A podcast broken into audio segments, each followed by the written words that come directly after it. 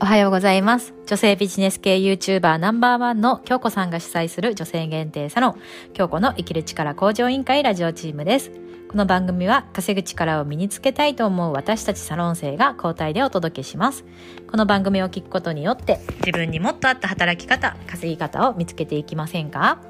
月曜日のパーソナリティは夢は情熱大陸に出ること。関西弁のヨガインストラクターえなえなが企業のことヨガのことなど人生の問題解決に役立つお話をお送りしていきます。ということで皆様はじめましてでございます。えなえなと申します。はい、えー、このチャンネルはですね女性系ビジネス女性ビジネス系 YouTuber としては今日本で一番有名だというふうに言われている、えー、京子さんが主催するですね DMM のオンラインサロンがあるんですね。はい。そこのメンバーが、個人の活動とチームの活動に分かれていてて、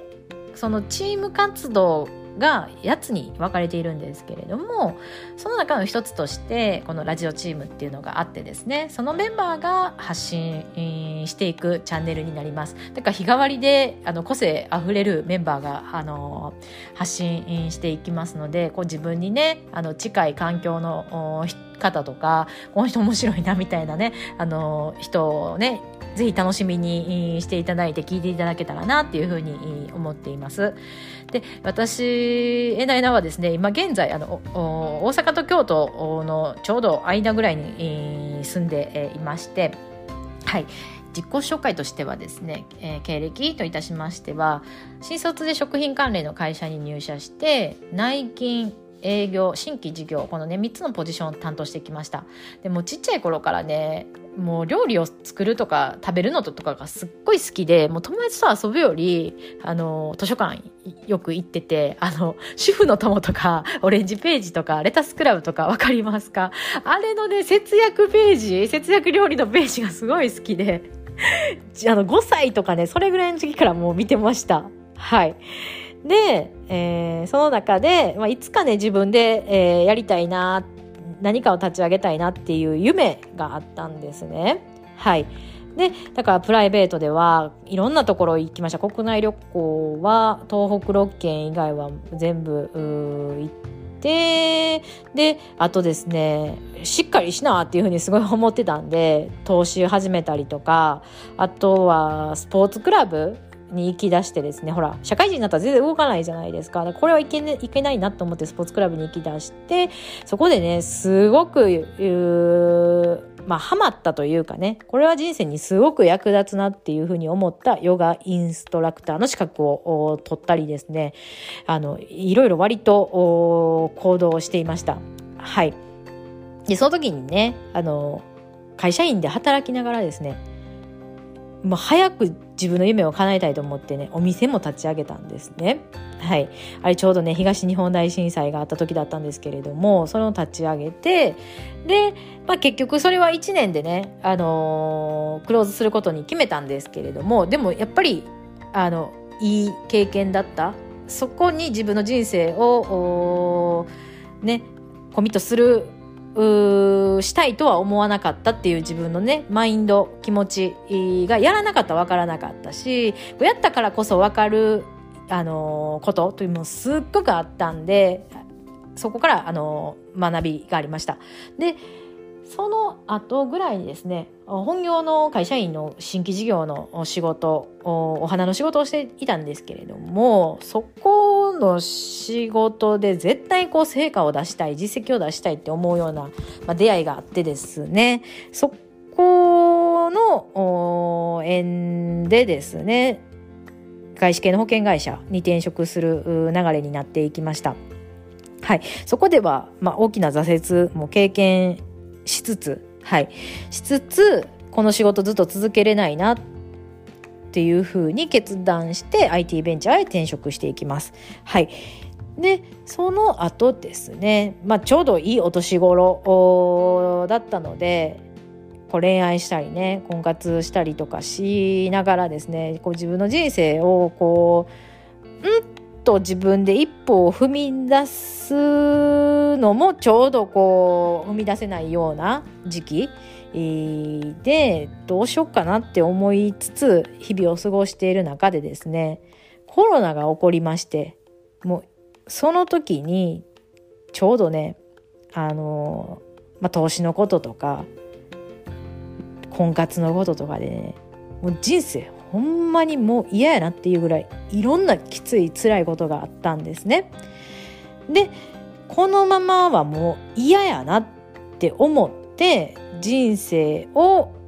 変えようと自分で決断しようと動いてこの京子さんのサロンに入りました。やっぱりウェブスキルを身につけて副業でやっていくとしてもすごいやっぱ継続ってめちゃくちゃ大事で継続していくためには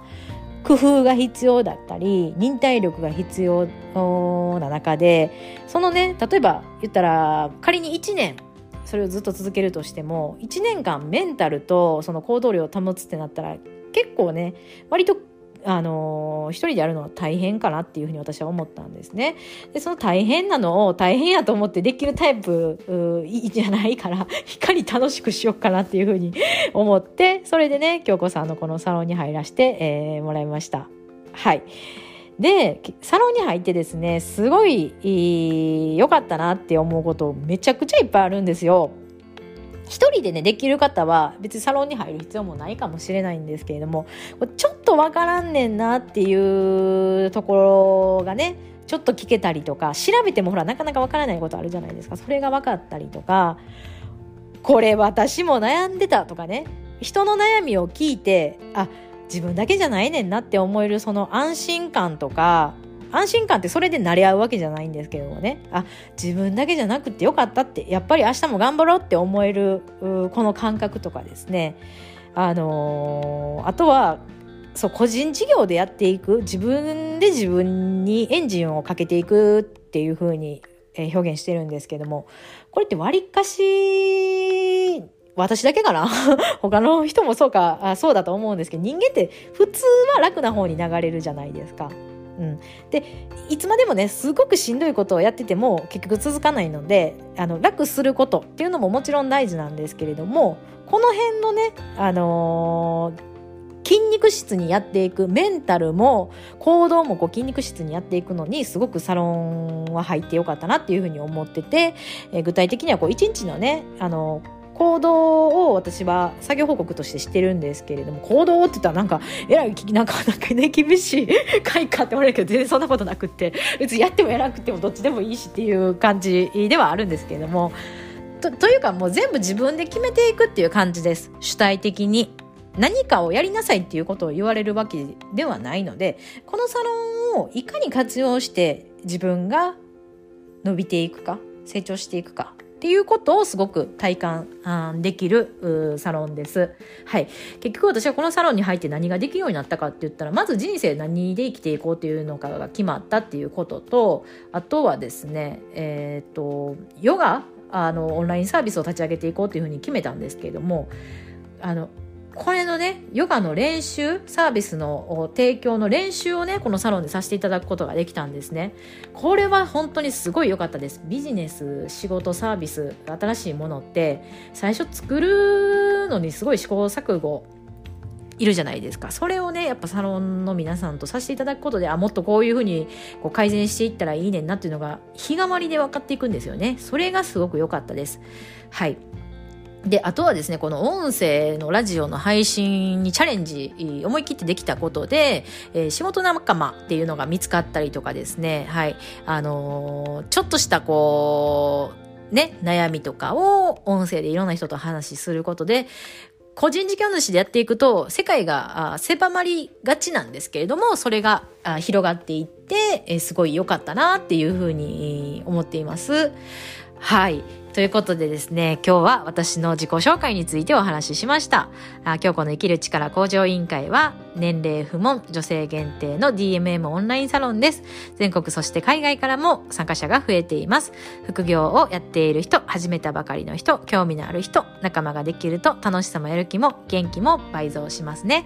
今日は京子の生きる力向上委員会のサロン生エナエナがお送りしました。毎朝6時半に新しい配信をします。また聞いてくださいね。お楽しみに。